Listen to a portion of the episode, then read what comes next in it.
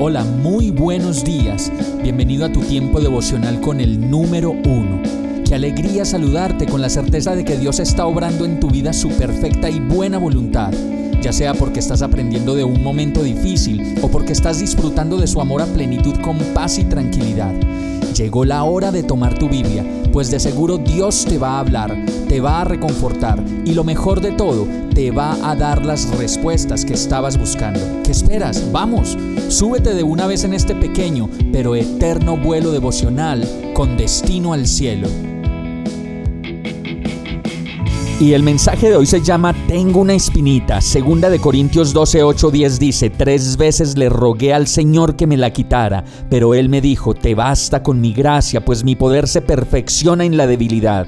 Por lo tanto, gustosamente haré más bien alarde de mis debilidades, para que permanezca sobre mí el poder de Cristo.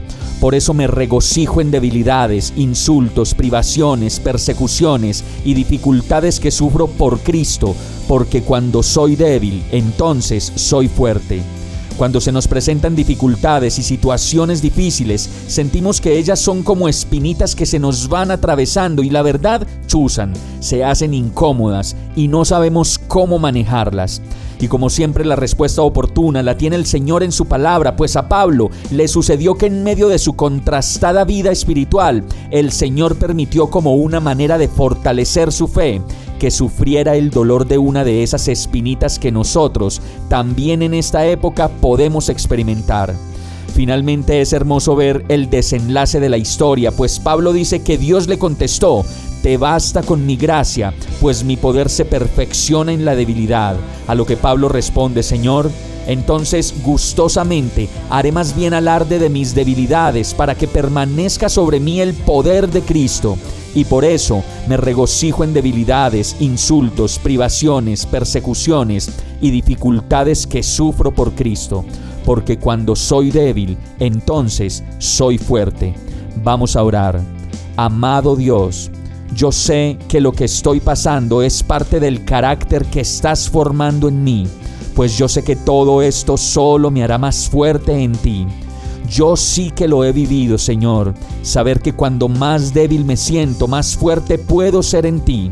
Enséñame, Señor, moldéame a tu imagen y permíteme ser la persona que tú creaste para que yo fuera. Y todo esto te lo pido en el nombre de Jesús. Amén. Hemos llegado al final de este tiempo con el número uno no te detengas, sigue meditando durante todo tu día en Dios, descansa en Él, suelta los remos y déjate llevar por el viento suave y apacible de su Santo Espíritu. Solo compártelo con quien lo necesite y ames. Hoy, de la mano de Dios, todo será un gran día. Para más información visita nuestra página www.iglesiabierta.com o llámanos al 313-334-0116. Oramos y rogamos para que cada día te enamores más de Dios y para que no pares de pasar todo tu tiempo con el número uno